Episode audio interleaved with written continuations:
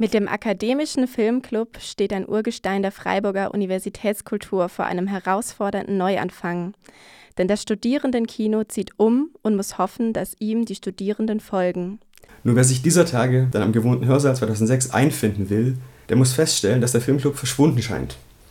Im Zuge der Brandschutzarbeiten am Kollegiengebäude 2 musste das Kino weichen und bespielt ab diesem Semester den großen Hörsaal der Biologie.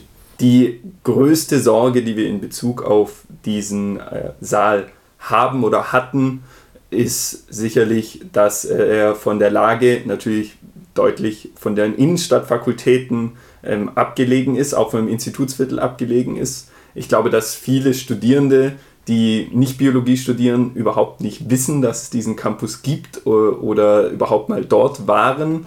Das klingt vielleicht insofern nach zweiter Wahl, als es, wie du ja gesagt hast, ein, erzwungener Umzug ist, aber auf ein Provisorium als solches muss sich das Publikum überhaupt nicht einstellen.